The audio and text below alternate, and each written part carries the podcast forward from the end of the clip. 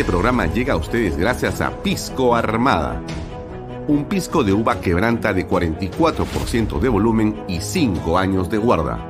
Un verdadero deleite para el paladar más exigente. Cómprelo en bodegarras.com y recuerde, tomar bebidas alcohólicas en exceso es dañino.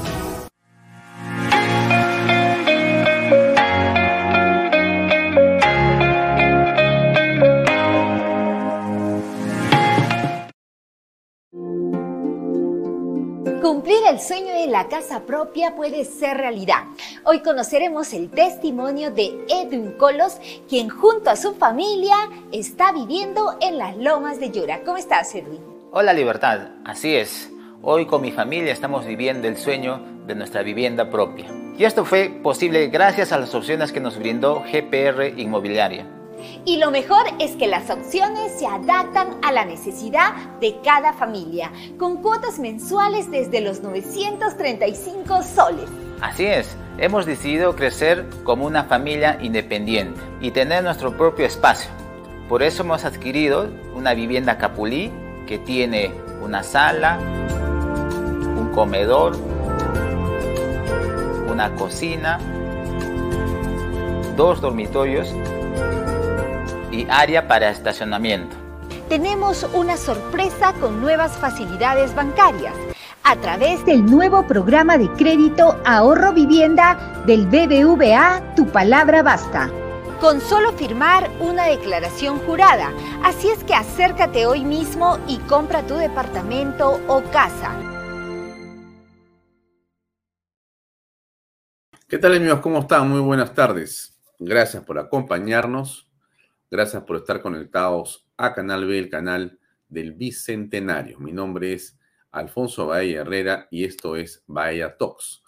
Como todos los días, de lunes a viernes, de seis y media de la tarde hasta las 8 de la noche, estamos saliendo en directo para comentarles a ustedes las noticias políticas más importantes del día y también para poder conversar con quienes eh, van siendo los eh, protagonistas de las principales noticias y el acontecer nacional.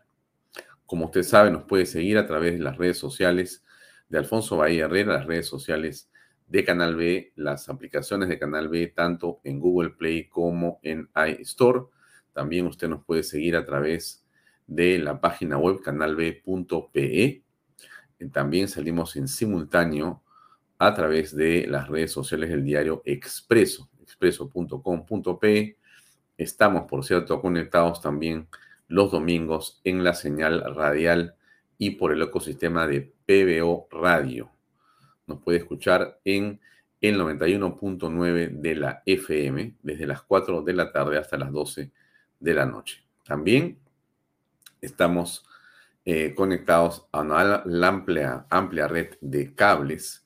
Está, como usted ya sabe desde algún tiempo, Estamos aquí con Best Cable, con Econocable, con Cable Más, con Yotalan y desde esta semana estamos ya iniciando las transmisiones a través de Incavisión en Cusco con eh, la señal abierta de televisión digital terrestre 3.1 para todo el departamento de Cusco.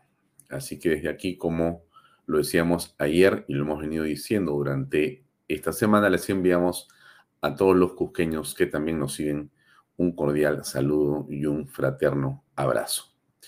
Esta noche va a estar con nosotros eh, un invitado más de Cusco. Vamos a estar con los invitados de Ayacucho, por supuesto, para tocar y para desarrollar todos los temas que usted conoce y que hemos ofrecido aquí. Tanto Cusco con el tema de eh, volver a trabajar de reaperturarse el eh, turismo, logra finalmente vencer el bloqueo que durante las últimas semanas había prácticamente cerrado la eh, llegada de turistas a la ciudad del Cusco. Como usted sabe, Machu Picchu, lo hemos comentado y usted lo sabe perfectamente, es el punto de atracción más importante del Perú en relación al turismo. Bueno o malo es la realidad. Y eso significa que si se corta ese ingreso, si se eh, digamos, interrumpe el flujo de turistas, lo que ocurre no es solamente que se apaga, metafóricamente hablando, Cusco, sino que la cadena que llega, por cierto, a Lima y al extranjero también se interrumpe y se genera una parálisis del turismo sumamente peligrosa. Bueno, eso ha ocurrido, eso ha ocurrido y el turismo ha venido estando en una situación muy delicada durante varias semanas. Pero se ha reabierto eh, Cusco, se ha reabierto Machu Picchu y por eso vamos a conversar esta noche sobre ese tema también. De hecho, vamos a estar eh, conectados eh, el día de hoy para poder desarrollar, digamos, con interés las conversaciones en torno a esto que nos parece central. Bien, ahora, cambiando un poco, un poco de tema, eh, estuvo em, ayer específicamente, déjenme simplemente presentarles esto antes que nada. Hoy día vamos a conversar tanto con Luis Ledesma como con Alejandro Mancilla y Óscar Castillo. Todos ellos son eh, hombres vinculados al turismo en Ayacucho porque en Ayacucho es evidente que está ocurriendo algo muy parecido a la de Cusco. Ayacucho tiene uno de los eh, carnavales más coloridos y más tradicionales también del sur del Perú y de la sierra del Perú. Y, por supuesto, estos han visto complicada su realización, producto también de los bloqueos. Pero eh, los cusqueños, en su mayoría, gente, eh, por cierto, trabajadora, y eh, creativa y vinculada al arte y a la tradición han hecho un esfuerzo enorme por sacar adelante este tema de los carnavales. Entonces, hoy día vamos a hablar de cómo se está reconstruyendo el eh, Ayacucho, cómo, cómo, cómo, Ayacucho puede eh, dar realmente un ejemplo a todo el Perú de lo que significa esforzarse como comunidad para vencer el miedo y el terror. Le pongo ahí unos segundos. El pasado nos enseñó a levantarnos para construir imposibles. La amenaza permanente por silenciar nuestras voces nunca han prosperado. Porque nuestros pueblos siempre se han manifestado a través de nuestros cantos. Nunca le hemos temido a la represión. Ayacucho es único por su historia, su cultura, su belleza, su identidad y espíritu rebelde que lo caracteriza. Volvemos a expresar nuestro canto para seguir construyendo nuestra identidad. identidad.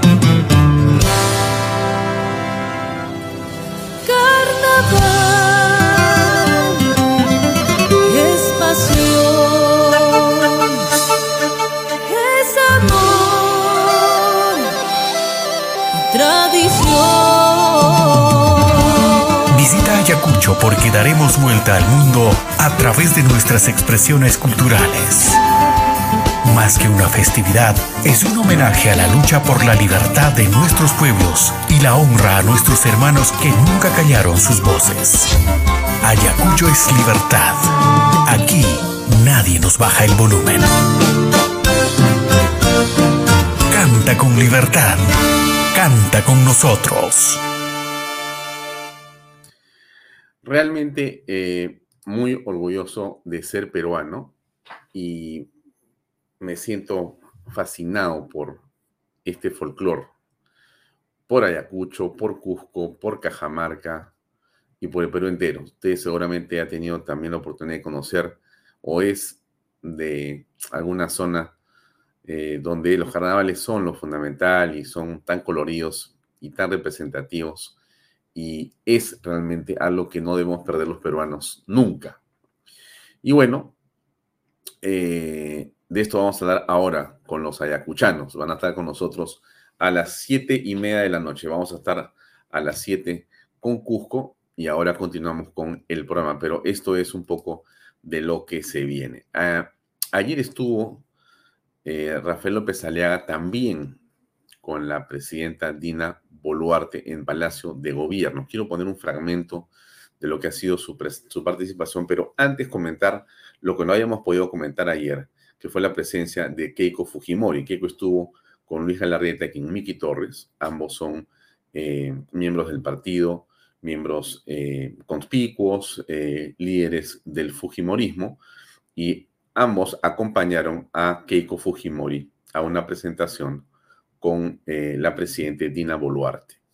Em, más allá de lo que dijo, porque logramos colocar algunos de los bytes ayer sobre lo que había señalado Keiko Fujimori, me interesaba esto que dijo Miki Torres en un TikTok hace unas horas lo pongo para comentarlo con ustedes. Aquí va. Se habló qué pasó ayer en la reunión con Dina. Como saben, Dina Boluarte, la presidenta del Perú, invitó a Keiko Fujimori para hablar sobre el orden interno y la soberanía del país. Y Keiko aceptó. Ojo, que siempre lo ha hecho, con Humala, con García, con PPK. En temas como estos, la ideología se deja de lado y se pone primero al país. Al asistir a la reunión, Keiko aprovechó la oportunidad y recalcó que la salida inmediata a la crisis es el adelanto de elecciones al 2023. Oportunidad en la que para muchos de nosotros es una pena, ella no postulará, ¿no? No será candidata presidencial. Que la salida más rápida a esta crisis sería lograr un adelanto de elecciones en el año 2023. Pero lo que más resaltó en su respuesta ha sido el mensaje al guerrillero Petro. Sí, aquel que los pobres hermanos colombianos deben soportar como presidente. ¿Qué dijo? Bueno, a ver, eh, con todo respeto por Miki Torres y por Lucho Galarreta y por todo el equipo que acompaña siempre a Keiko, eh, permítanme, más que discrepar, darles un punto de vista que me parece sobre que hay que reflexionar, ¿no? Keiko dice que la salida más rápida a esta crisis, eh, cito textualmente lo que dice Miki Miki, perdón, este, Torres, citando a Keiko Fujimori, la salida más rápida a esta crisis sería lograr un adelanto de elecciones para este 2023. Exactamente, ¿cuáles son las razones de la crisis a la que se refiere Keiko Fujimori y que soportan en esta idea también el señor Miki Torres y el señor Galarreta? ¿Cuáles son las razones que empujan a modificar la Carta Magna y alterar el cronograma electoral al punto de buscar que se precipiten unas elecciones eh, en un clima de violencia como el que tenemos en el país todavía. No se logra entender realmente a qué, a qué se refiere o, digamos, de qué se trata esto que está hablando tanto eh, Miki Torres como lo eh, ha dicho en su momento Nano García y como lo ha eh, dicho Keiko Fujimori.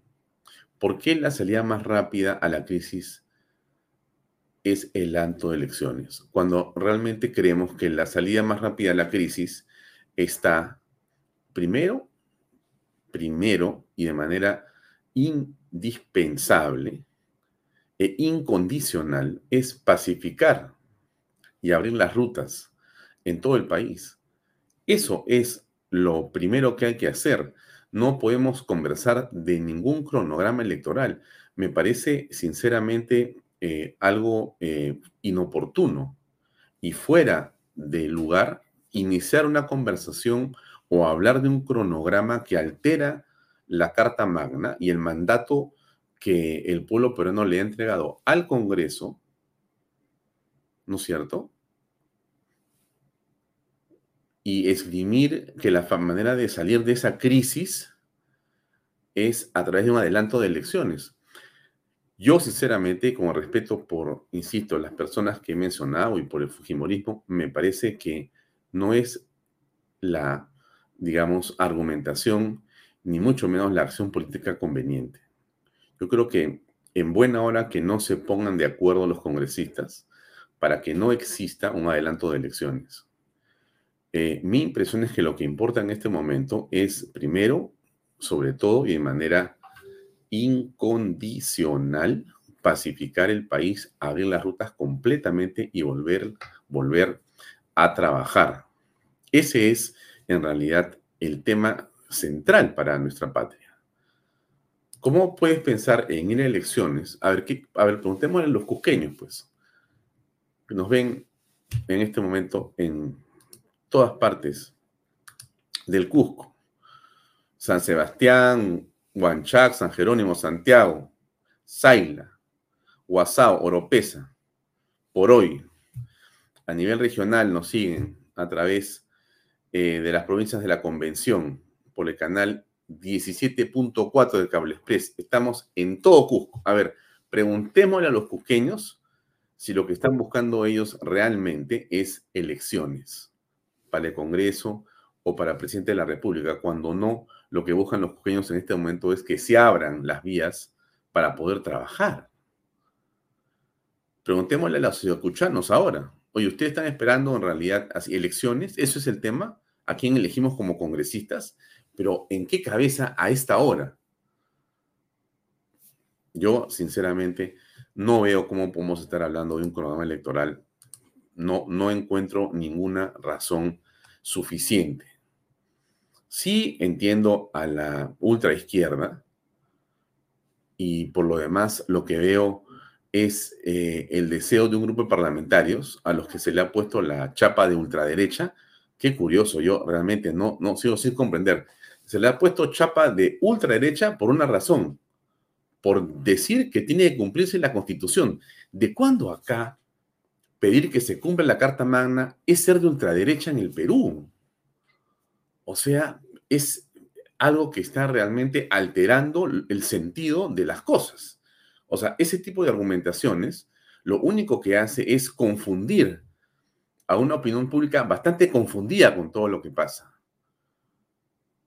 No, no, no logro comprender por qué decir que vamos a cumplir la Carta Magna y vamos a hacer aquello que el pueblo de manera libre y equivocadamente, si quieres, decidió y puso en abril del 2021 como presidente de Fórmula Presidencial y congresistas a esas personas, no, ahora nosotros queremos que la crisis se arregla porque vamos a hacer un nuevo proceso electoral o complementario o no complementario, con los partidos pasados, con nuevos partidos, eh, con este sistema electoral, con uno nuevo, en fin, en un desbarajuste y con las vías bloqueadas, ¿se va a poder hacer campaña en el sur del Perú en estas condiciones? ¿Cómo podemos seriamente pedir una cosa así? No, no logro comprender con el respeto que merecen todas las personas involucradas en estas decisiones, estas argumentaciones. El señor Nano Guerra García, con mucho respeto, la señora Fujimori, el señor Torres, el señor Galarreta, y todos los futbolistas, con todo respeto, señores, de mi parte y de la gente que ve este programa, deben ser muy pocos, pero yo no encuentro ninguna persona que al momento de sentarte a conversar te dice efectivamente lo que importa acá es adelantar las elecciones. No, no. La Carta Magna es la que tenemos que respetar y seguir adelante con ella, nos guste o no nos guste. Bueno, ese es mi punto de vista, amigos, con todo respeto, como digo yo, por las personas que he mencionado. Eh, es más, miren, es más, les digo, ¿no? Hoy día, em, acá está, miren, miren este, este video chiquitito del Congreso de la República. ¿Qué cosas han aprobado? Miren, ¿ah? Jennifer, buenas tardes. Bien, se acaba de aprobar la delegación de facultades eh, requeridas por el Poder Ejecutivo con 79 votos, 32 en contra. Estas facultades es para la activación de la economía y modernización del Estado. En estos momentos han votado también para exonerar de segunda votación la aprobación de este dictamen realizado en conjunto por las comisiones de Economía y de Descentralización. Señores congresistas, ha sido aprobada la exoneración de la segunda votación del proyecto.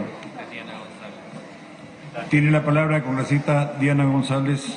Va a hacer uso de la palabra justamente la presidenta de la Comisión de Descentralización, Diana González a ambas comisiones, a la representación nacional por su apoyo con el voto a favor y quiero realizar un agradecimiento muy especial a los equipos técnicos de las comisiones de Economía y Descentralización por el extraordinario trabajo que han realizado. Trabajo que hoy nos permite decir delegación de facultades en la cancha del Ejecutivo. Ahora está en manos del Ejecutivo dictar medidas que realmente mejoren las condiciones de vida de todos los peruanos. Ustedes están escuchando, ¿no es cierto? O sea, el Congreso le acaba de dar facultades para que puedan eh, legislar en materia económica y en modernización del país. Estimados amigos, eso es lo que hay que hacer.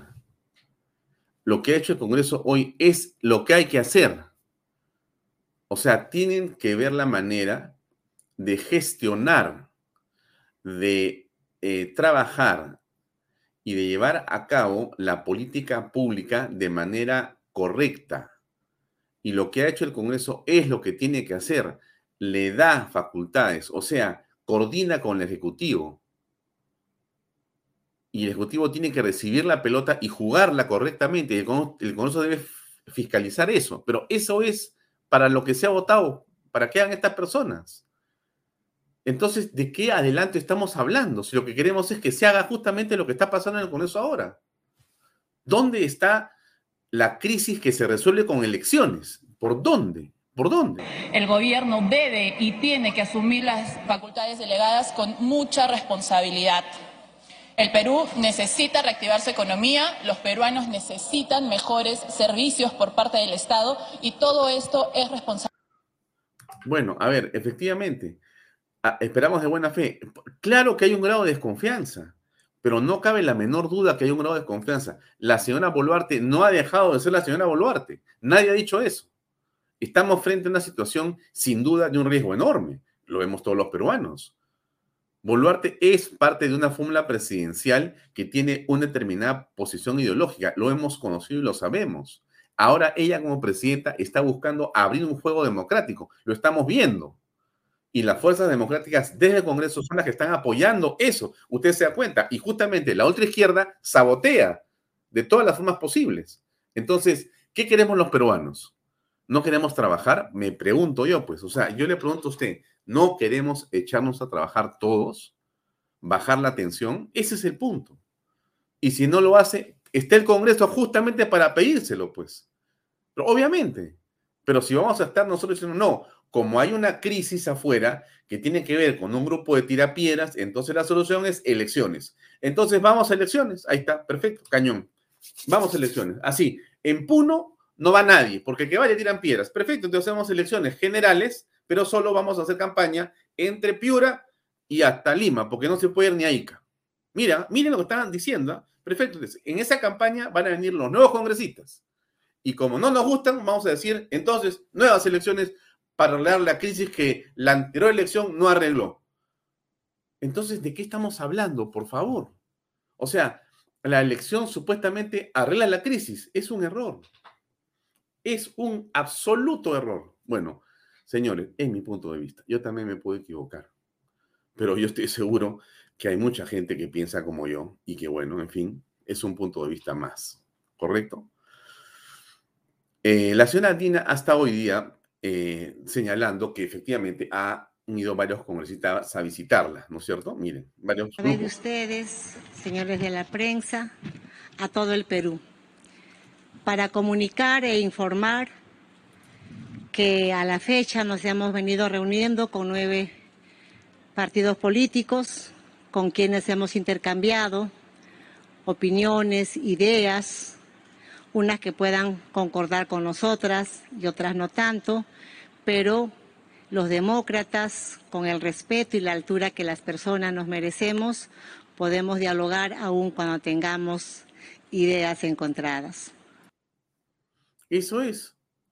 Oye, te felicito, Dina Boluarte, por lo que has dicho. Yo he sido eh, desde esta tribuna el que ha pedido que la señora Boluarte sea eh, acusada constitucionalmente lo antes posible y que no asumiera si es que Pedro Castillo iba a ser vacado. Pero una cosa es con guitarra y otra con cajón. Asumiendo la presidencia en momentos realmente dramáticos, la señora Boluarte, a pesar de los errores que también ha cometido en estos, digamos, 60, 70 días de gobierno, va tratando de avanzar. ¿Eso quiere decir que esto es una maravilla? Señores, la maravilla la vamos a ver en el cielo, estamos en la tierra. Entonces, no nos vayamos de un extremo a otro buscando si son todos en realidad almas puras que están acá. No son almas puras. La política, señores, no es de almas puras. La política es lo que es. Y la política implica luchar por el poder, estar en el poder, trabajar y tratar de avanzar a pesar de las fuerzas que quieren otra cosa, porque así es, así es, pues eso es el, la política es complicadísima. El que crea que esto es un, lecho de, amor y de rosas, está, pensando pues, que eso no es la política, pues amigos. Eso no quiere decir que la política no tenga en sí mismo y en esencia la nobleza de por medio del hombre. Por supuesto que sí, pero así como está la nobleza, está también la otra parte, la parte maligna del hombre, porque somos seres humanos y somos libres, amigos y cada uno decide por qué camino va a andar. La señora Boluarte podría girar exactamente al revés de lo que está diciendo. Perfectamente podría decir, yo no me reúno con nadie, yo soy la presidenta, voy a hacer lo que me da la gana. Lo puede hacer. ¿Tendría futuro? No, ella lo sabe. Entonces vamos a tratar de serenar y mirar las cosas en función del interés nacional. Pero insisto, si la señora Boluarte no hace las cosas como todos esperamos, evidentemente hay que fiscalizarla y tomar las acciones que corresponderá al, al, legislativo. Por supuesto, así es, así es, eso es. Pero escuchen el discurso de ella, me parece interesante. Faltan cinco minutos para que entre nuestro amigo Tito desde Cusco, ya entrará.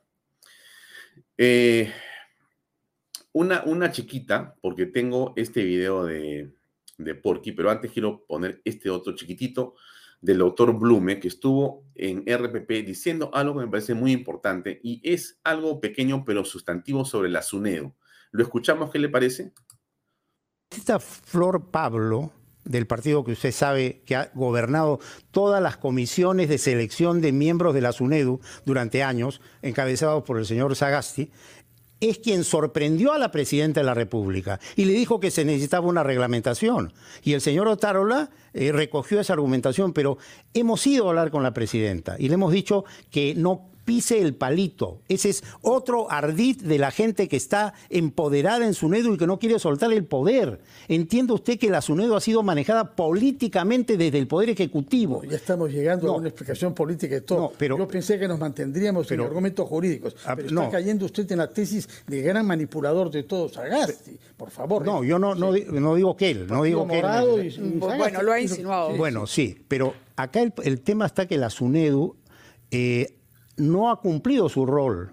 Se ha ido politizando, se ha ido maniatando al poder, eh, al poder de turno y ha ido asfixiando a las universidades y violando su autonomía universitaria. Y cuando se da una ley que lo que quiere es mantener la SUNEDU, pero con un sentido técnico y un sentido más plural, eh, surge una contracampaña a la cual se suman algunos que creen de buena voluntad que es así, eh, tratan de implementar la ley, tratan de dificultar la implementación. Eso es inaceptable. Usted no tiene un solo argumento en este momento, a la luz de la sentencia del Tribunal Constitucional, señor Carvalho. Tengo los argumentos que, yo Monteagudo en su voto en minoría. No, que justifique. No, pero eh, la vez pasada me dijo, hablando de un voto en minoría mío, que había que respetar la decisión de la mayoría. Ah, sin duda, y ahora, ahora entra usted en una contradicción no, no, no, no, pues, no, no, no. Yo no, espérese, pues. del TC, sin duda. Usted, usted, no tiene ningún argumento para justificar por qué una ley de la República en un país democrático y en un Estado de Derecho se va a desacatar abiertamente con el apoyo de algún sector de la prensa que no quiere entender que en este país respetamos la ley o es un caos. Y usted está propiciando que no se respete la ley. Con todo respeto se lo digo. Miren, eh, podemos discrepar mucho del eh, doctor Blume o, poco, ¿no? Yo tengo una, eh, digamos, opinión sobre lo que el doctor Blume ha hecho y hecho. Y en esta entrevista también estoy con él absolutamente de acuerdo.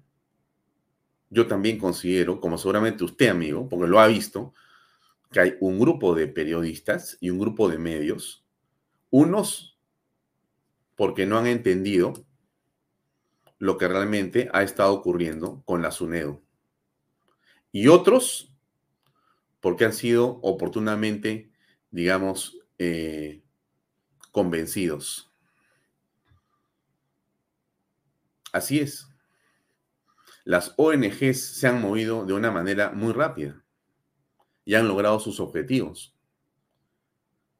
Porque hay medios que defienden la situación pasada de la SUNEDU, sin decir una palabra, sin chistar. La pregunta es, ¿cuánto presupuesto hubo en la SUNEDO? ¿Cómo se ha administrado? ¿En qué se ha gastado? ¿Qué cosa ha habido de parte de los interesados con respecto a un statu quo determinado para favorecer a quién y por qué? Blume se refiere a cosas gravísimas, ¿ah? gravísimas, que no sé si se harán investigar acá, pero es realmente algo de enorme preocupación sobre lo cual tenemos que abrir y poner atención. Estamos ya con Tito Gamarra de Inca Visión. Lo veo conectado. Tito, ¿cómo estás? Te voy a, a ponchar de una vez. ¿Estamos listos? ¿Qué tal, Alfonso? Buenas noches. Mucho gusto, Tito. Un gusto, un gusto enorme eh, verte. ¿Cómo estás? Buenas noches. Bien, siempre es un gusto estar en contacto. Felizmente bien. son, perfecto, son las siete en punto. Siete en punto. Quiero saber, Tito, por favor, eh, si nos puedes comentar cómo está Cusco. Cusco ya lleva eh, algunas horas de haberse abierto el corredor turístico, de que ha comenzado a llegar eh, justamente grupos de turistas extranjeros a la ciudadela de Machu Picchu. También entiendo que se están reabriendo las vías de acceso. ¿Cuál es la lectura y la información que tienes tú a esta hora, por favor? Eh, a esta hora el informe felizmente es halagador, había sido un día tranquilo, no está tomando su normalidad, la cantidad de visitantes a la ciudadela todavía es muy restringida, muy poca. Hoy día calculó un amigo que estaba allá, que tiene varios negocios en, en Aguascalientes, me dijo que ha habido un promedio entre 300, 350 personas que han ido llegando ya. Pero ha sido un día tranquilo, se ha desenvuelto todo con normalidad, pero siempre esperando que esta cantidad de turistas aumente. Esto va a ser complicado porque el otro día que hablamos, sabemos que esto va a llevar un tiempo para poder recuperar sobre todo la confianza para que el turista pueda desenvolverse y estar en Cusco con toda tranquilidad y normalidad. Mm. No se han producido, que sepamos, enfrentamientos entre manifestantes y población civil, ni entre manifestantes o, en todo caso, eh, violentistas con la policía o las fuerzas del orden. No, durante el día de hoy, sobre todo, no hemos tenido ninguna información de ese tipo. Mm. Quiere decir entonces, eh, Tito, que eh, según la información que tú señalas, según lo que hemos visto a través de otros medios y en las redes sociales y también siguiendo a Incavisión, lo que estamos apreciando al final de cuentas es que se está recobrando la normalidad, ¿eso es? Es eso, se está, hoy día ha sido un día ya más tranquilo, se está recobrando esto, parece que ya la gente ha entrado en sabe que estaba haciendo un gran daño, se ha quedado tranquila, por lo menos hoy tenemos esa lectura. No ha pasado nada, no ha habido ningún enfrentamiento de ningún tipo.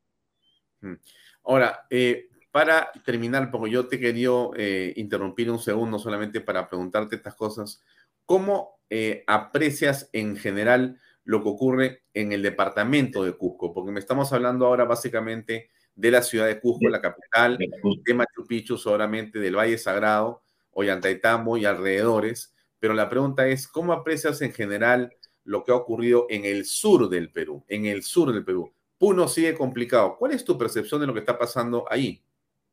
Puno lamentablemente sigue con el problema, con algunos, algunas cosas en la zona de Sicuani en Cusco, pero en el resto de la provincia nada. Es una lástima lo que está pasando. No saben el daño enorme que hace para nuestro trabajo, para nuestra para el desarrollo de nuestras actividades el hecho de que haya todavía ciertos lugares con presencia de manifestantes agresivos en algunos casos, pero es un es un es algo que la gente no está terminando de entender.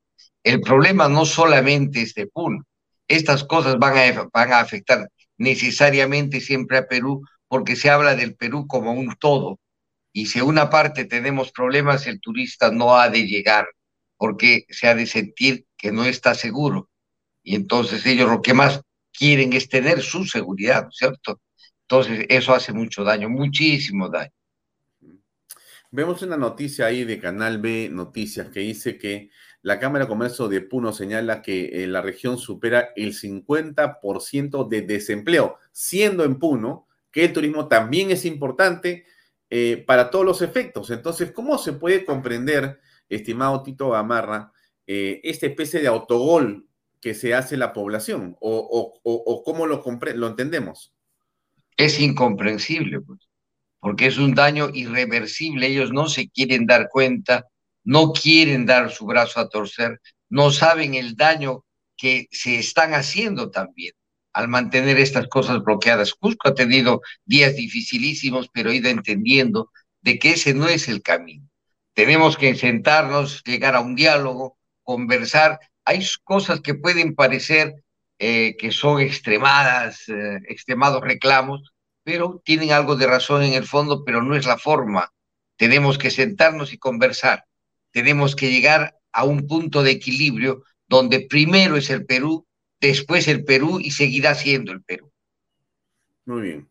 Tito, te agradezco mucho por este enlace. Sé que estás en actividad profesional y bueno, yo te interrumpí unos minutos y te mando un abrazo y nuevamente gracias por este enlace eh, sobre lo que pasa en Cusco. Muy amable. Gracias a ti, Alfonso. Hasta cualquier momento. Un saludo grande. Buenas noches.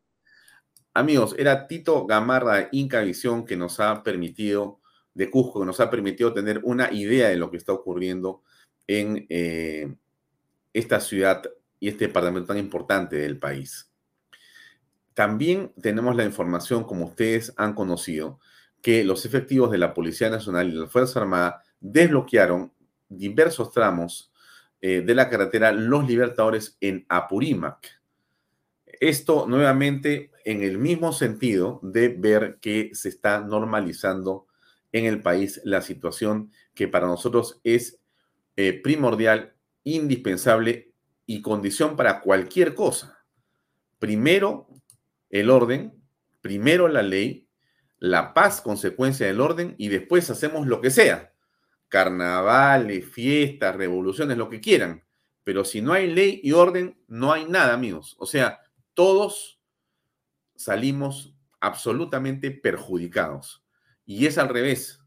Con la ley y con el orden, todos salimos beneficiados. ¿Qué cosa dijo eh, esta, esta chiquita de AMLO? AMLO es Andrés Manuel López Obrador, el presidente de México, que realmente ha perdido eh, el sentido de la realidad. Ahora, escuchen lo que, lo que dice en México, porque es eh, muy interesante. Es un cachito, pero vale la pena ponerlo eh, para que ustedes entiendan cómo existe un conglomerado de países, el Grupo de Río, eh, el Grupo de Puebla, ¿no es cierto? Todos estos social confusos, todos estos eh, socialistas del siglo XXI, todos estos comunistas, al final de cuentas, Venezuela, Cuba, Nicaragua, Bolivia, México, Colombia con Petro y demás, todos buscando como sea vincularse para traerse abajo a cualquiera que no acepte su manera de pensar. Porque eso es, o sea, o tú te arrodillas al comunismo o te quieren eliminar. Escuchemos a AMLO en acción. Le voy a dar instrucciones al secretario de Relaciones Exteriores que le notifique este, a los miembros del grupo de Río, ¿qué hacemos? Porque yo no quiero entregar este, a un gobierno que considero espurio.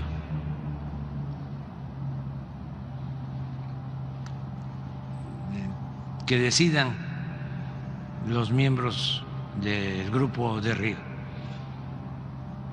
llamaría puntualmente a una votación entre los países para ver qué determinación se toma. Lo vamos a notificar, a informar, para ver cuál es la opinión que tienen.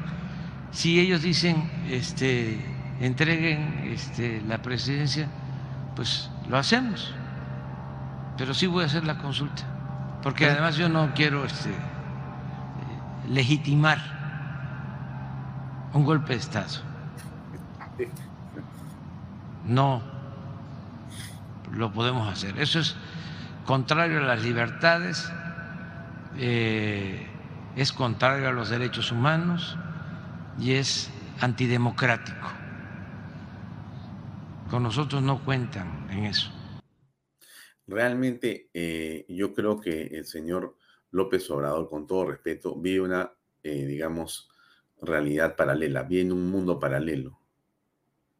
¿Cómo, ¿Cómo puedes tener esa, digamos, visión de las cosas que no es en realidad eh, un asunto de, de que no comprende, ¿no? Sino lo que él hace es lo mismo que hace, digamos, su homólogo en Bolivia, lo que hace Petro en Colombia y lo que hacen los demás de, sus, de su cofradía, ¿no? Que no es otra cosa que eh, querer hacer que su narrativa se imponga a la realidad. O sea, da un golpe de Estado el señor Pedro Castillo Terrones, pero ellos dicen que como hubo una sucesión constitucional, el Congreso y el sistema democrático peruano son los golpistas. O sea, es golpista el Tribunal Constitucional, la Fiscalía de la Nación, el Poder Judicial, el Congreso de la República, la Junta Nacional de Justicia y todo, digamos, la institucionalidad democrática. Todos ellos son parte de un golpe de Estado contra Castillo. O sea, ya pues es una, no es una alucinación, ¿no? Porque no es que el Señor no ha entendido, no, el Señor sabe perfectamente que esa es la verdad pero lo que él tiene que decir es una mentira, que no se convierte en verdad porque la repitas, ¿no? Pero que sí logra o sí puede lograr convencer o confundir a ciertos incautos, o en todo caso, genera la narrativa para actuar. Genera una narrativa que es el colchón para sobre eso continuar construyendo barbaridades como aquella que ahora están buscando hacer desde este, algún Tribunal de Derechos Humanos para tratar de excarcelar a Pedro Castillo. Bien, yo les estaba hablando eh, sobre lo que dijo Rafael López Aliaga ayer, ¿no? Eh, interesante, déjenme compartirlo. Rafael López Aliaga es alcalde de la ciudad de Lima y ha tenido creo que tres visitas o cuatro visitas eh, con Dina Boluarte, la presidenta del Perú. Em, eso es importante para todos los efectos, es importante porque em, la capital del Perú eh, necesita un grado de coordinación con la presidencia de la República, si se puede dar en buena hora. Em, Lima tiene muchas cosas que hacer. De hecho, Em, lo está haciendo. A ver, escuchemos qué dijo eh, Porqui a la salida. Estuvo con eh, Renzo Reyardo, que es teniente alcalde, y con Fabiola Morales, eh, regidora del municipio de Lima. Enfocado en un shock económico y social, dado que la inversión privada está bueno en niveles casi negativos es el momento de una economía contracíclica, donde justamente el Estado, sin generar inflación, eh, tiene que entrar con todo, ¿no? Entrar con todo eh, en las zonas que nuestro país tiene mayor angustia y mayor necesidad, empezando por Puno. Hay una deuda histórica con Puno. Puno es el Perú, el Perú ama a Puno. Nuestros hermanos puneños, creo que es el momento de algo que hemos sugerido también, tener una hoja de ruta con la señora presidenta, aquellos partidos democráticos que creemos en el libre mercado, pero creemos también en el rol subsidiario del Estado, que está en la Constitución de Perú, para hacer un shock de inversión, empezando por Puno, justamente ahora, inmediatamente.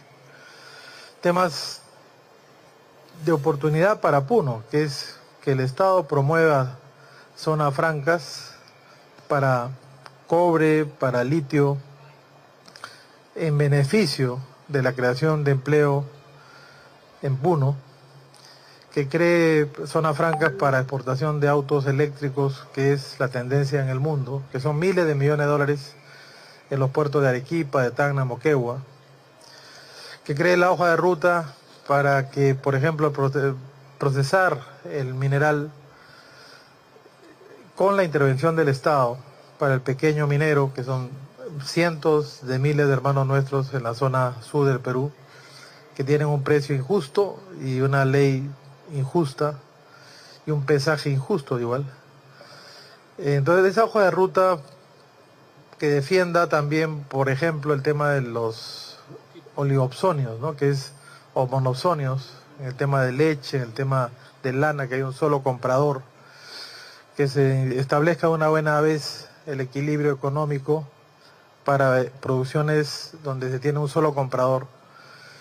Eh, por ejemplo, un OSILAC, hemos hablado de OSILAC, que, regule el precio de la leche, eh, Osilana para lo que es la lana de alpaca en nuestro país, o la carne de alpaca también, que es buenísima, pero que hay pues un desequilibrio de mercado justamente. Hemos hablado de una hoja de ruta que incluya de inmediato el tema de las tablets, que tantas veces nos han mentido eh, al Perú, esas dos millones de tablets que en su momento el genocida Vizcarra este, se refirió aquí, ¿no? De una buena vez hacer una, una adquisición gobierno a gobierno de tablets que sean dedicadas exclusivamente a educación, que no tengan otro tipo de aplicaciones más que educación y que tengan internet satelital, que Perú tiene ocho proveedores de internet satelital, que se tenga esa garantía que los niños peruanos, sobre todo en las zonas más pobres del país, tengan acceso a una educación de primer mundo. Y ahora es facilísimo hacer. Los sistemas educativos ya están dentro de, los, de las tablets que, hay en nuestro país y en todo el mundo. Entonces, la hoja de ruta convocando a, partidos que crean en la democracia, que no crean que la democracia es un cascarón para imponer dictaduras y ser utilizada como medio para implantar Venezuelas o Cubas en nuestro país. Hemos planteado hacer una, una hoja de ruta donde cada partido contribuya con sus conceptos en diferentes ejes. Pues. En el eje de corto plazo, que es este shock de inversiones en favor ¿no? de Puno, para empezar, en favor de Huancavelica también, que hemos hablado de Apurímac, de la zona más pobre de Cusco. Hemos hablado justamente del friaje que ya se nos viene ahorita. Hay sistemas de remedio inmediato para el friaje, como son las carpas, más que carpas, este, tiendas térmicas, ¿no? donde pueden las familias tener cerca a su domicilio actual tener una, una, zona térmica para pasar el friaje, que es bien bravo en nuestro país, en todas las zonas altoandinas, o sea, pero es un tema que hay que tomar iniciativa ya. No, no hay que esperar ¿no? y reaccionar ante el friaje, no, hay que desde ahora ponerse las pilas ¿no? para las zonas que están pues cada año abandonadas este, de manera pues este, tradicional. ¿no? Entonces, creo que es momento de que el Estado intervenga de una manera contracíclica, dado que el país está pues, paralizado ¿no? por todo este nefasto gobierno del delincuente Castillo. ¿no? Entonces eh, tenemos que poner al Estado en estos momentos a, trabajar, ¿no? A, hacer las inversiones que son más necesarias en las zonas más eh, abandonadas de, nuestro país, empezando por Puno, que es el, el departamento que más conflicto tiene en este momento. Que no sea únicamente pues la defensa del Estado, que lamentablemente estamos viviendo a costa de mucha sangre, a costa de esos ríos de, sangre pues que proclamaba eh, un premier irresponsable todos los días durante horas, ríos de sangre. Coincidimos con la señora presidenta en los ríos de amor río de amor. Es con amor cualquier potencia mundial se transforma en base a la unión de la nación, a la, unión por amor a su país, amor a su pueblo, amor por, la, por los peruanos que menos tienen. Empecemos por los que menos tienen, por los más desfavorecidos. Y voy acabando con esto, que lo estamos viviendo acá en Lima. En Lima tenemos millón y medio de hermanos nuestros, aquí nomás, a media hora de acá, sin alimentos, sin agua, sin electricidad, sin internet, sin educación, sin salud. Acá, por culpa de gobiernos corruptos, ¿no? por culpa también de empresarios corruptos. hay, hay, hay culpa tanto del gobierno como en esos clubes de la construcción, en esos capecos, en esas empresas brasileñas que han venido a robar a nuestro país y a tener concesiones truchas, como una de ellas que hemos declarado la caducidad hace poco. No nos tiembla la mano en la Muni Lima y no tampoco nos tiembla la mano eh, como presidente del Partido Renovación Popular en, hablar bien claro. Bueno, a ver, eh, creo que Rafael está empezando a este, diseñar, señalar y esgrimir una plataforma política más amplia que la que eh, podría uno imaginar como alcalde de Lima. El alcalde de Lima, que duda cabe, es un excelente administrador, mm, o debería serlo, eh, para eh, paliar una serie de problemas que la capital tiene. pero lo que estamos escuchando del presidente del partido Renovación Popular, por cierto, es una cita no al alcalde de Lima, y yo me he equivocado porque he hablado de Fabiola Morales en su condición de regidora, pero ella no ha ido como regidora, ella ha ido como secretaria general del partido Renovación Popular y el partido ha sido entonces representado también en la cabeza de su presidente Rafael López Aliaga. Em, entonces, eh, Rafael está hablando eh, en esa condición, ¿no es cierto? de político y de una bancada que en este momento está eh, colaborando para generar estabilidad en el país. Usted lo ve en el Congreso de la República. Hoy serán entregadas facultades para legislar al Ejecutivo. Hay mucho que hacer en el país. Yo creo que bajo ninguna circunstancia se puede pensar que el gobierno de la señora Boluarte es un gobierno de transición. Es un gobierno constitucional que lo que tiene que hacer es concluir su mandato, por cierto, en el mejor de los casos, pero en cualquier circunstancia, aun si se adelantan las elecciones, ella tiene que desplegar una serie de eh, capacidades para gestionar el Estado de la manera más eficiente posible. Y el Congreso tiene que ayudar en ese esfuerzo. Entonces, nada que como yo me quedo, ya me voy y me queda poco tiempo, entonces no hago nada o estoy haciendo una cosita por acá o otra por allá. El Perú necesita que eh, los políticos que están al mando tomen decisiones sobre temas que son centrales. Lo necesitan las regiones, lo necesitan los municipios, lo necesita en general todo el aparato estatal. Somos un país que lamentablemente ha sido gobernado por irresponsables en los últimos años. Irresponsables.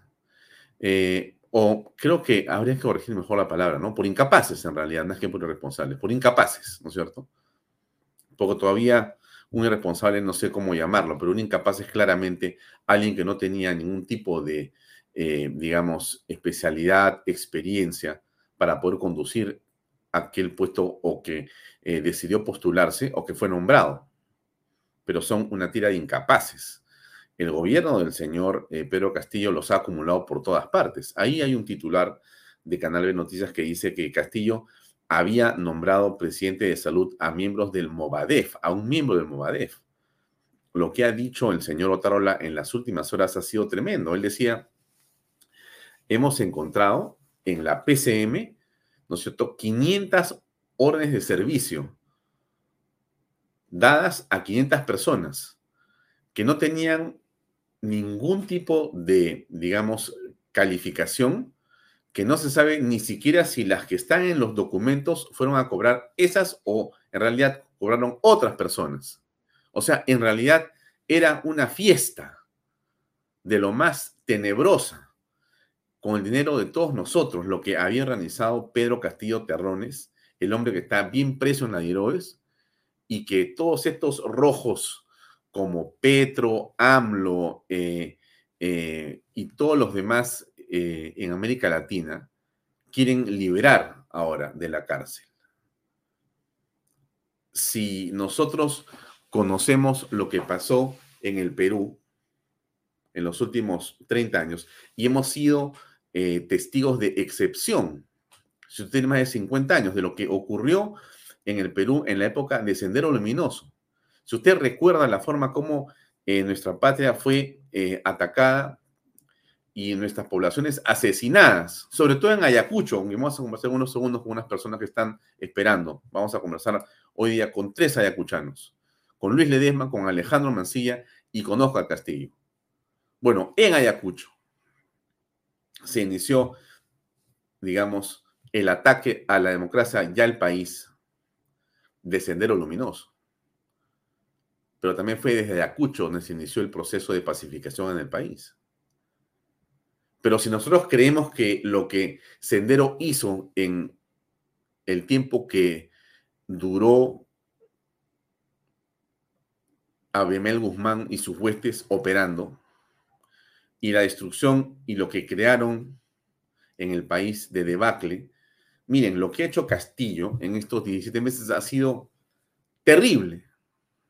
El efecto de Castillo sobre la economía después del 7 de diciembre y todo este proceso en el que está inmerso, yo creo que es tan o más perjudicial que lo ocurrido en el terrorismo en el país durante la época de Sendero Luminoso.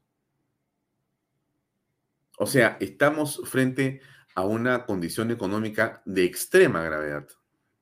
Vamos a salir adelante. Por supuesto que nos vamos a recuperar. Lo está haciendo Cusco, lo va a hacer Ayacucho, lo va a hacer Cajamarca, lo va a hacer Puno, lo hará Apurímac y lo hará eh, cada, digamos, circunscripción en el país volverá a trabajar y volveremos a generar oportunidades para todos los peruanos, pero nos va a costar. Qué bueno va a ser comprender la naturaleza de este proceso, comprender lo que ha ocurrido, para no volver a equivocarnos, amigos. ¿Cómo votó el sur? Es la pregunta que nos hacemos. ¿Cómo votó el sur del Perú? Votó por Castillo. Votó por Castillo. Entonces, tenemos que aprender. Eso no quiere decir que, que eso pueda volver a ocurrir. Esto quiere decir que es necesario aprender. De los errores hay que aprender. Bien, es hora de conectarnos con estos invitados los veo con sus cámaras apagadas, ya los estoy viendo algunos con las cámaras prendidas. Bueno, vamos a conversar en los próximos minutos con eh, Luis Ledesma, con Alejandro Mancilla y con Óscar Castillo. Eh, ¿Quiénes son eh, estos caballeros? Esa es una muy buena pregunta. Vamos a tratar de contestarla, pero estas personas están en Ayacucho y están vinculados al turismo en Ayacucho. Están vinculados a los gremios que se encargan de producir, crear, organizar, traer y llevar turistas y estar en el meollo de eh, el desarrollo de los espacios que implican justamente la atracción de turistas hacia esta circunscripción. Yo les puse un video al principio no sé si usted lo ha visto, se lo voy a poner otra vez y empezamos a conversar con otros invitados. Aquí va, amigos. El pasado nos enseñó a levantarnos para construir imposibles. La amenaza permanente por silenciar nuestras voces nunca han prosperado. Porque nuestros pueblos siempre se han manifestado a través de nuestros cantos. Nunca le hemos temido a la represión. Ayacucho es único por su historia, su cultura, su belleza, su identidad y espíritu rebelde que lo caracteriza. volvemos a expresar nuestro canto para seguir construyendo nuestra identidad.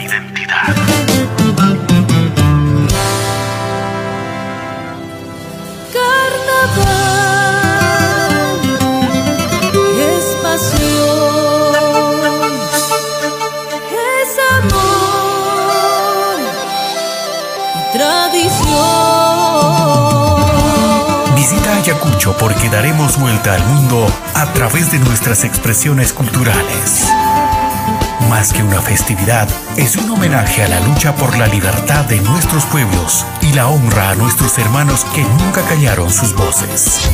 Ayacucho es libertad. Aquí nadie nos baja el volumen. Canta con libertad. Canta con nosotros.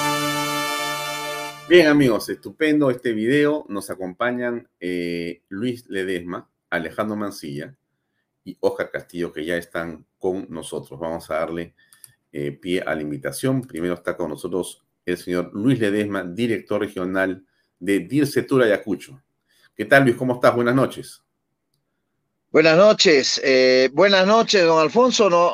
dentro de lo que significa una serie de actividades estamos nosotros muy, muy eh, llenos de optimismo para poder eh, llegar a todo el país, por decirlo menos, con un mensaje de paz, con un mensaje de trabajo, con un mensaje que rompa este silencio muchas veces eh, de algunos grupos que no, no están apostando por lo que todos y la mayoría, diría, de Ayacuchanos queremos. Un fuerte abrazo desde allá y gracias por la oportunidad. Gracias, Luis Ledesma. Eh, tú eres, Luis, director regional de DIRCETUR, ¿correcto?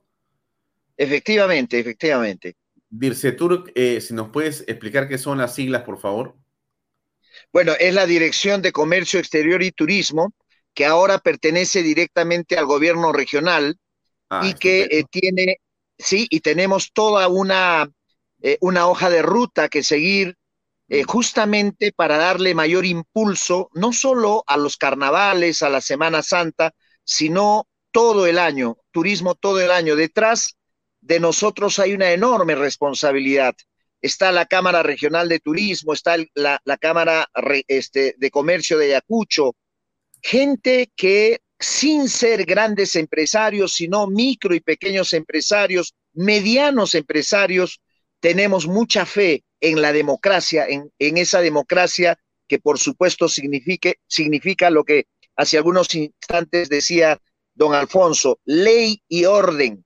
Ayacucho ya está cansada como región de tener algunos grupos por ahí pequeños que van saliendo y que van dando alguna, algún mensaje que rompe todo lo que uno trabaja durante todo el año. Yo creo que el turismo es una de las pocas vetas que le quedan a Ayacucho. No somos una zona eh, evidentemente minera, tenemos poca agricultura y el turismo es una gran oportunidad y no podemos permitir que un pequeño grupo eh, con algunas voces trasnochadas políticamente e ideológicamente esté en contra de aquel pequeño empresario, de, aquel taxista, de, de aquella persona que vive del día a día. Yo creo que Ayacucho merece ya ser vista no como una región de extrema izquierda, como algunos nos encaran, sino con gente progresista, con gente que quiere en democracia esa ley y orden que hace algunos instantes mencionaba don, don Alfonso. Ah, muy bien, eh, muy bien, eh, Luis Ledesma. Vamos a darle pase en simultáneo a Alejandro Mancilla, que también está conectado con nosotros. Alejandro, ¿cómo estás? Muy buenas noches.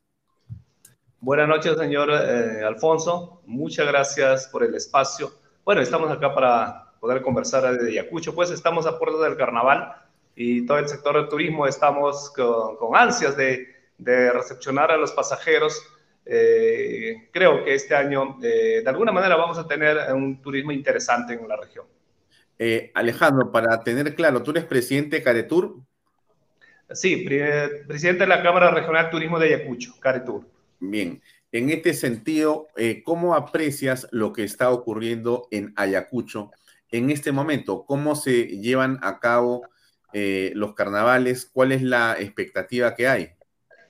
En realidad nosotros hemos eh, luchado que este carnaval que se realice, en realidad hemos pasado muchos, muchos temas en la región, como dice nuestro director, y especialmente con él también coordinamos algunos temas importantes que se tiene que hacer y pues eh, estamos viendo más o menos las reservas. En Ayacucho estamos con casi el 60% de las reservaciones. De hecho, muy poco nos ha quedado el tiempo para poder promocionar un poco más, pero eh, bueno, estamos con las ganas de al menos alcanzar la, a 90% de las reservas y pues toda la cadena turística. Estamos con las, con las ganas que este carnaval, que es muy totalmente diferente por, los, por las cosas que pasó en Ayacucho, pero pues tenemos las ganas que tenemos que recuperar el turismo en Ayacucho.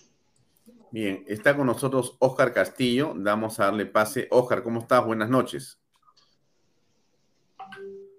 Oscar eh, debe estar conectándose o está ya conectado, tiene algunos problemas de conectividad. Pero regresemos a la conversación. Eh, eh, Luis, a ver, ¿qué cosa ha ocurrido en las últimas semanas? ¿Cómo se ha comportado la población que no ha aceptado y no ha eh, digamos, aceptado la, no ha participado en la convocación eh, de, de, los, de los que han cerrado las vías o de los que han actuado con violencia. ¿Cuál ha sido tu interpretación de esto? Bueno, excelente pregunta, don Alfonso. Excelente pregunta porque tiene que ver justamente con esa respuesta, con esa respuesta que eh, representa el pequeño, el mediano empresario frente a los paros. Recordemos que eh, aquí tuvimos algunas anunciadas, perdón, se anunció algunos paros, incluso con presencia de gente muy ligada al extremismo. Lamentablemente hay que decirlo, pero detrás de ello hay un ímpetu, hay ganas de hacer las cosas, de mejorar nuestra economía, que después de dos años tiene grandes problemas, sobre todo para el operador turístico, y eso nos ha, ha, coadyuvado a que se enfrenten, ¿no? Anoche, hoy día, las comparsas han ido saliendo por las calles demostrando que no es bailar sobre cadáveres, no, si han habido aquí víctimas, no es bailar sobre cadáveres, es tener sueños, es tener ideales de mejora ante lo que el pequeño empresario, el microempresario quiere en Ayacucho. Ha cambiado la mentalidad y esto nos alegra muchísimo a todos porque es enfrentar a quienes todavía nos siguen narrando eh, algunos temas de extrema izquierda y hasta incluso filosenderistas. Esto hay que decirlo con toda claridad. Bien, creo que ya está con nosotros Oscar. Eh, ¿Cómo estás, Oscar? ¿Cómo te va? Hola Alfonso, hola Lucho, hola Alejandro. bueno, vengo de, una, de una noche lluviosa y acá presente, ¿no? Como siempre.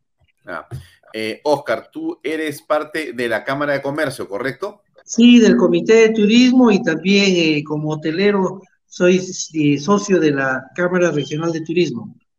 Ya, la Cámara Regional de Turismo. ¿Cómo ves eh, en este momento la situación de los hoteles en la ciudad eh, de Ayacucho y en Huamanga? Bueno, eh, pues, te, quiero decir dos cosas. Hace muchos años en fiestas patrias no había mucha ocupabilidad y ya tenemos años, va a ser el cuarto o quinto año donde en fiestas patrias tenemos alta ocupabilidad. Es la primera vez, es la primera vez, y eso lo he conversado con, Ale, con Alejandro y, y Lucho, que es la primera vez que tenemos eh, alta ocupabilidad aquí en los hoteles de, de, la ciudad de Ayacucho, ¿no? y es a este momento, Oscar? ¿A este momento? Sí, a este momento. A este momento. qué, noticia tan grata. Nosotros poníamos un video, eh, justamente el que estoy eh, colocando a continuación, que tiene que ver con las festividades de ustedes. Y bueno, de Ayacucho, bueno, de todos los peruanos, ¿no? Y en todo caso, eh, lo que me estás contando es que hay en este momento ocupabilidad en los hoteles en esta hora, o sea, hoy día viernes.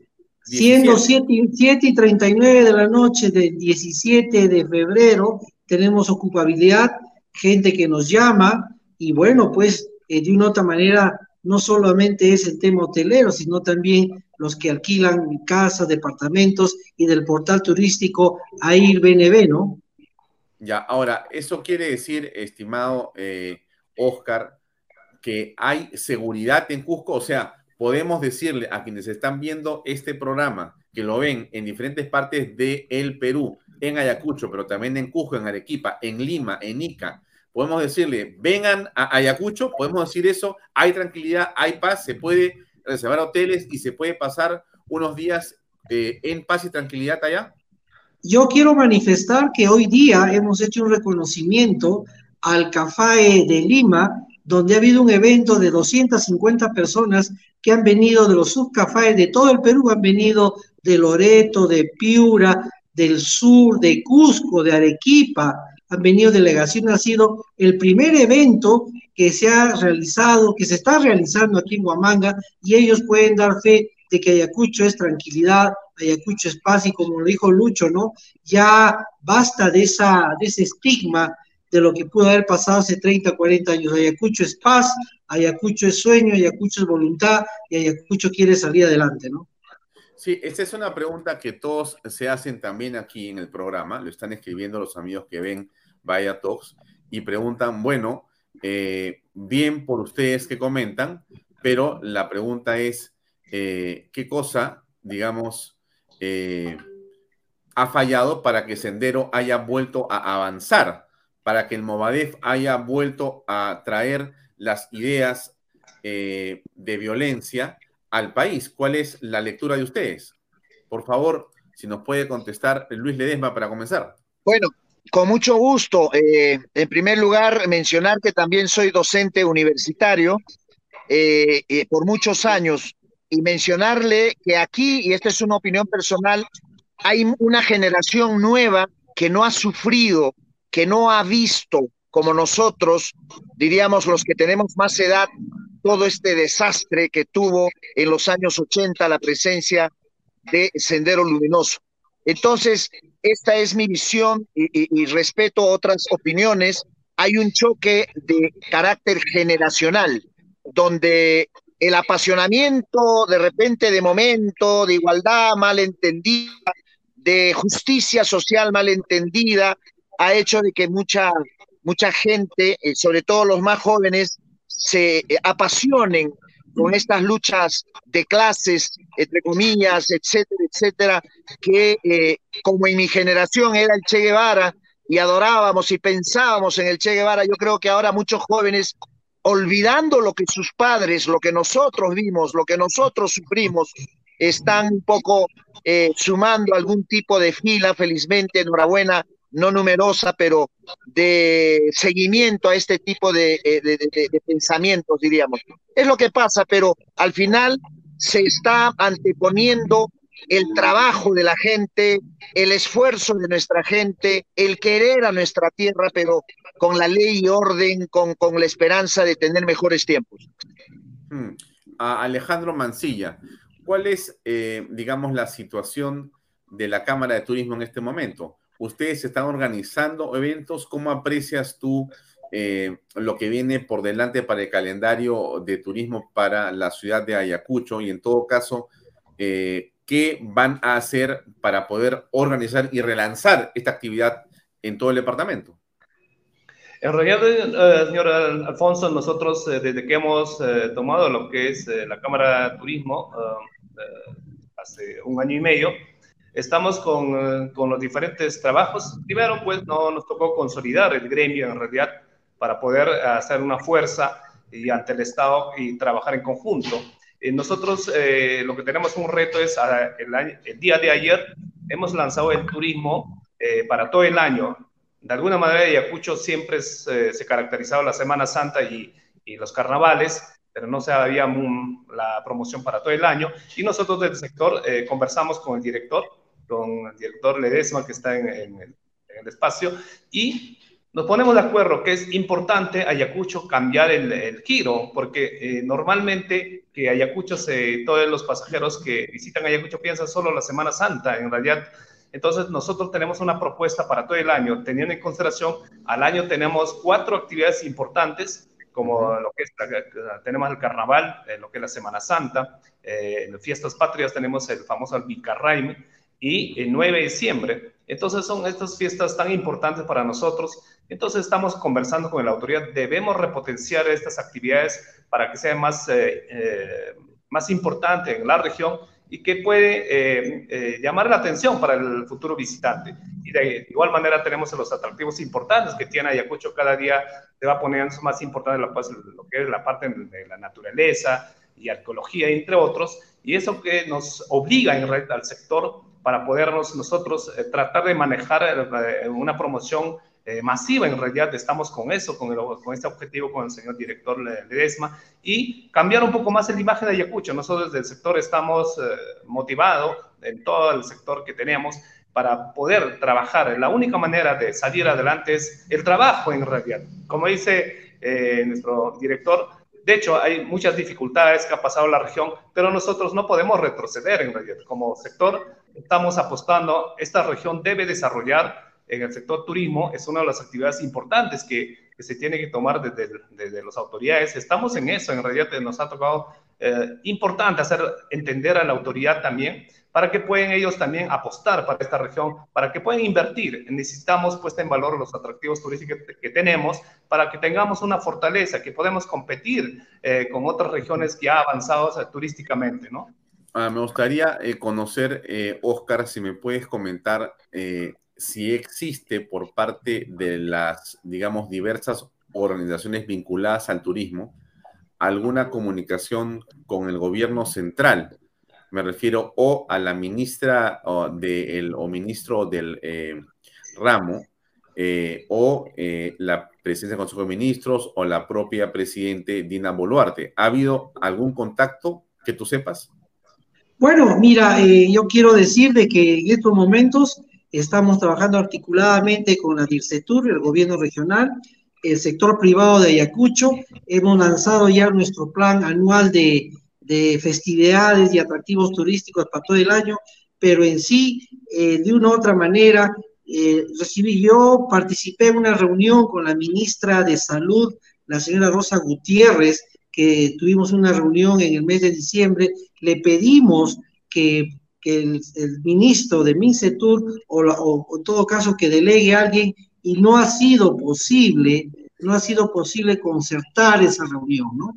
pero sí sabemos que el gobernador regional a nivel de, ya con los ministros está iniciando tratativas para poder, eh, para poder repotenciar el turismo. Pero acá hay algo muy importante, Alfonso. El sector privado de acá de Ayacucho, nosotros los hoteles, agencias de viajes, taxis y todos los que estamos inmiscuidos en esta industria sin chimeneas, estamos iniciando acciones para poder invitar al, limeño, al peruano que visite Ayacucho, estamos con todas las ganas de poder nosotros hacer que de realidad los planes que nosotros podamos llevar contigo a los al ministro de Mincetur, ¿no? Bien, eh, conocemos eh, el profesionalismo del ministro Elguero, el ministro de Comercio Exterior y Turismo, es en realidad una persona eh, muy capaz, muy proactiva y un gran profesional, lo digo con conocimiento de causa. Luis Ledesma, tú no puedes comentar cómo es la relación con el gobierno en este momento para promover el turismo en Ayacucho. Bueno, en honor a la verdad, es bastante positivo, es bastante positivo porque representa metas y objetivos que hemos coincidido hemos coincidido con el ministro del ramo, pero además también se viene preparando, don Alfonso, el bicentenario de la batalla de Ayacucho. Y en eso la semana pasada estuvimos también con la ministra de Cultura, porque también es una cartera que tiene que ver mucho con lo que viene eh, el próximo año con ocasión del bicentenario, ¿no? Sí, qué bueno. Y entonces, en esa virtud, ¿qué cosa va a ocurrir? Bueno, tenemos, tenemos, a ver, tenemos, tenemos preparado muchas actividades, como le voy a señalar, por ejemplo, el hecho de que se dé nuevamente la escenificación de la batalla de Ayacucho, pero a la altura que se merece, con toda una diríamos, con toda una, un, dinamismo interinstitucional que le dé ese espacio como fue hace 50 años con ocasión del sesqui centenario en 1974. También tenemos obras emblemáticas como el obelisco de Ayacucho, que en junio empieza eh, a hacer eh, diríamos, con las labores de refacción en este lado. Luego también tenemos el Museo de Sitio, que va a tener eh, tres, tres mm, hectáreas que tendrán una serie de elementos para darle esa visión de parque temático. Yo creo que el, el Perú le tiene una gran deuda a Ayacucho, no solamente como ciudad resiliente, sino también como una ciudad que va a merecer y debía merecer una serie de obras, pero grandes obras, para eh, tener eh, como emblema a la capital de la libertad hispanoamericana. Yo creo que hay mucho que hacer. Pensamos hacer el lanzamiento en la ciudad de Lima con mm, todo el Ejecutivo, ¿por qué no también nuestros congresistas? Ah, estupendo. O sea, están coordinando con el Congreso, con el Ejecutivo y entre todos para poder hacer un lanzamiento o un relanzamiento de Ayacucho. Así es, del bicentenario de la epopeya de Ayacucho, que de verdad, además de las embajadas de los países que participaron, le dé el lugar que le corresponde a Ayacucho, yo creo, como fue el sesqui centenario, don Alfonso. Quienes tenemos ya algunos años, recordamos que el sesqui centenario en 1974 dejó Ayacucho con obras de gran envergadura que hasta hoy es parte de, del orgullo de quienes somos ayacuchanos y ayacuchanistas también. Qué bueno. Eh, eh, Alejandro Mancilla, eh, ¿qué cosa podríamos ofrecerle a quienes ven este programa y quienes tienen deseos de pasar unos días en paz, tranquilidad, descansar y conocer algo del folclore nacional? que radiquen en Ayacucho. ¿Qué podríamos ofrecerles, por favor?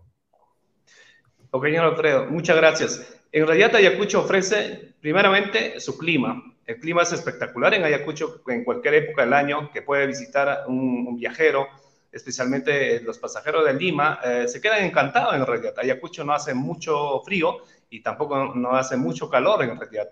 Es un clima eh, eh, espectacular para un viajero que necesita un clima adecuado para poder visitar con la, con la familia, con, las, con los niños o con personas mayores. Y también tenemos las tradiciones espectaculares como la Semana Santa, los carnavales, en Fiestas Patrias tenemos el famoso Vilcarreine. Es un evento uh, no está eh, visualizado mucho, pero nosotros desde el sector eh, vamos a hacer también, eh, en coordinación con el director, hacer un lanzamiento para hacer conocer al mundo en realidad qué importancia tiene esta actividad y 9 de diciembre. de alguna manera el 9 de diciembre todavía no está puesto como debía ser y nos falta para los ayacuchanos poner en valor esta actividad que debe ser a lo alto a nivel Sudamérica, que por su importancia que tiene. Y eh, las danzas típicas que podemos encontrar en Ayacucho, eh, con el favor de Dios, ya tenemos lugares donde puede disfrutar un viajero eh, cuando viene a Ayacucho, los lugares donde puede pasar y escuchar la danza, la música ayacuchana, y en la actualidad como que está el, el, turismo, estamos viendo en Ayacucho mucha gente está despertando, eh, están invirtiendo en diferentes áreas en el turismo. Y eso creo que nos da fortaleza para el sector del turismo, que esto eh, en Ayacucho, el turismo no va a parar en realidad. Somos conscientes de esto porque somos una región que tiene mucha importancia en el campo histórico, arqueológico y naturaleza. Entonces eso que, que en el camino vamos encontrando la potencialidad que tiene Ayacucho. Mm. Oscar, Oscar Castillo si nos puedes comentar qué le podemos decir a quienes ven este programa para que vengan a Ayacucho, ¿cómo los, ¿qué les ofrecemos? Bueno, Alfonso, de una u otra manera, agradecerte por el interés de esta entrevista y a través de tu medio muy importante a todos los que nos están viendo en estos momentos. Ayacucho es tranquilidad, Ayacucho es paz, Ayacucho es historia, Ayacucho es festivo, cultural, religioso, de mucha aventura, y de una u otra manera los esperamos durante todo este año, ¿no? Y tenemos la fiesta de Semana Santa, el aniversario de Huamanga, las fiestas patrias, tenemos el Día de la Canción Ayacuchana, tenemos 9 de diciembre, y de una u otra manera, ¿no? Ya lo hemos conversado con Lucho, con amigo Alejandro Mancía y muchos actores del sector turismo. Estamos articulados con el sector público Queremos nosotros, Alfonso, a través de, este medio importante, que nos puedan escuchar algunas personas vinculadas a Mincetur o a PROM Perú para poder iniciar esa, esa mesa de, diálogo para fortalecer el turismo en Ayacucho, para hacer de que al 2024 había una meta de llegar al millón de turistas. Nos quedamos en 638 mil en el 2019. Nuestro objetivo es al 2024 llegar al millón de turistas.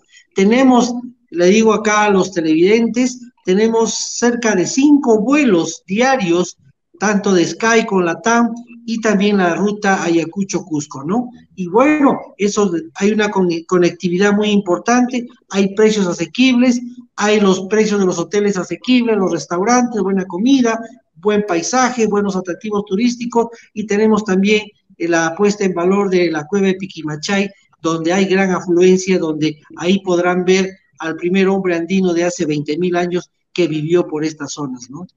Muy bien. Para terminar, Luis Ledesma, eh, que vamos a escucharte. ¿Qué le podemos ofrecer a el mundo que escucha qué atractivos tenemos en Ayacucho? Muchas gracias. Ah, en primer lugar, la gratitud, eh, don Alfonso, a su programa, a todo su equipo, por supuesto, a nombre también de quien es gobernador, el señor Wilfredo Scorima, porque allí hay todo un equipo que viene trabajando en tal sentido. Ayacucho tiene esa, esa misteriosa respuesta a quienes nos visitan, con muchas preguntas. Por ejemplo, no solo el clima, sino una gastronomía extraordinaria, una gastronomía que tiene que ver con todos los productos, desde los más conocidos en carnavales, el puchero, el puchero que es un plato tan, tan cotizado, eh, e igualmente los chicharrones, el mondongo, entre otros nuestro excelente muyuchi, que es un postre muy, muy admirado por propios y extraños de manera continua. No solo es además la religiosidad sino también su cultura. Tenemos la segunda universidad fundada en el país, tenemos a entes tan importantes como la Asociación de Escritores de Ayacucho. Eh, ahora tenemos mucha, mucho testimonio y además mucha capacidad que entregar a nuestros visitantes en cuanto a nuestra historia y a lo que viene seguramente hacia adelante. Ayacucho es una ciudad muy culta, representa un futuro promisorio que a pesar, decíamos, de ser una ciudad con muchos problemas, somos también una ciudad resiliente, porque hemos sabido levantarnos de situaciones tan difíciles y hoy por hoy estamos seguros las generaciones irán haciendo. Vengan, vengan a Huamanga, vengan a Ayacucho y de verdad no se van a pesar porque hay ese misterioso eh, esa misteriosa respuesta en nosotros, en cada uno de nosotros, cuando vemos a un foráneo, cuando vemos a un visitante. El abrazo sincero y la invitación abierta a todos ellos. Los estamos esperando. Muy bien, señores. Yo les agradezco a ustedes por habernos acompañado en este programa. Eh, Canal B y Vaya Docs, por supuesto, siempre a disposición. Oscar Castillo sabe, hemos conversado mucho con el mayor de los aprecios y cariño para todo el pueblo ayacuchano. Eh, nos ven a través de Canal B en todo el Perú. Estamos saliendo en directo por Inca Visión, también en Cusco, que nos siguen en toda la provincia de Cusco. Eh, y sé y estoy seguro que este programa tendrá una enorme repercusión. Les, doy eh, un abrazo a todos, les deseo lo mejor y quedamos a su disposición en el futuro para continuar conversando y que nos cuenten lo bien que les va en el turismo. Un gran abrazo a todos. Buenas noches, amigos. Gracias. Buenas noches. Buenas noches. Buenas, noches. Bien, amigos, eso es eh, el programa de hoy día. Le agradezco a usted por habernos acompañado. Hemos tenido una excelente cobertura tanto en Cusco como en Ayacucho. Ambas ciudades eh, han estado complicadas, quizá lo siguen estando, pero como usted aprecia en los testimonios que hemos escuchado, existe una determinación por salir adelante, por vencer el miedo, por vencer la parálisis y por salir a trabajar nuevamente. Y eso que pasa en Ayacucho y en Cusco ocurre en todo el país. Esta situación se va a superar y nuestra patria volverá a crecer como todos queremos. Estoy seguro de ello. Les envío un gran abrazo a todos. Acaba la semana. Muchas gracias por habernos escuchado esta semana, por seguirnos. Estamos muy contentos de estar acá. Les deseamos lo mejor para el fin de semana, siempre rezando y pidiendo a Dios que nos acompañe a todos y que nos proteja. Si Dios quiere, nos vemos el próximo lunes por supuesto, a las seis y media aquí en Vallatos por Canal B, el canal del Bicentenario. A continuación, no se olvide que viene el padre Luis Gaspar con un programón como siempre. Buen fin de semana, amigos. Buenas noches. Gracias. Permiso. Este programa llega a ustedes gracias a Pisco Armada. Un pisco de uva quebranta de 44% de volumen y 5 años de guarda. Un verdadero deleite para el paladar más exigente. Cómprelo en bodegarras.com y recuerde, tomar bebidas alcohólicas en exceso es dañino.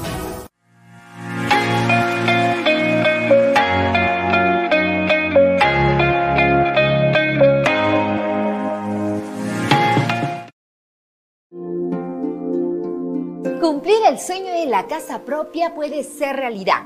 Hoy conoceremos el testimonio de Edwin Colos, quien junto a su familia está viviendo en las lomas de Llora. ¿Cómo estás, Edwin?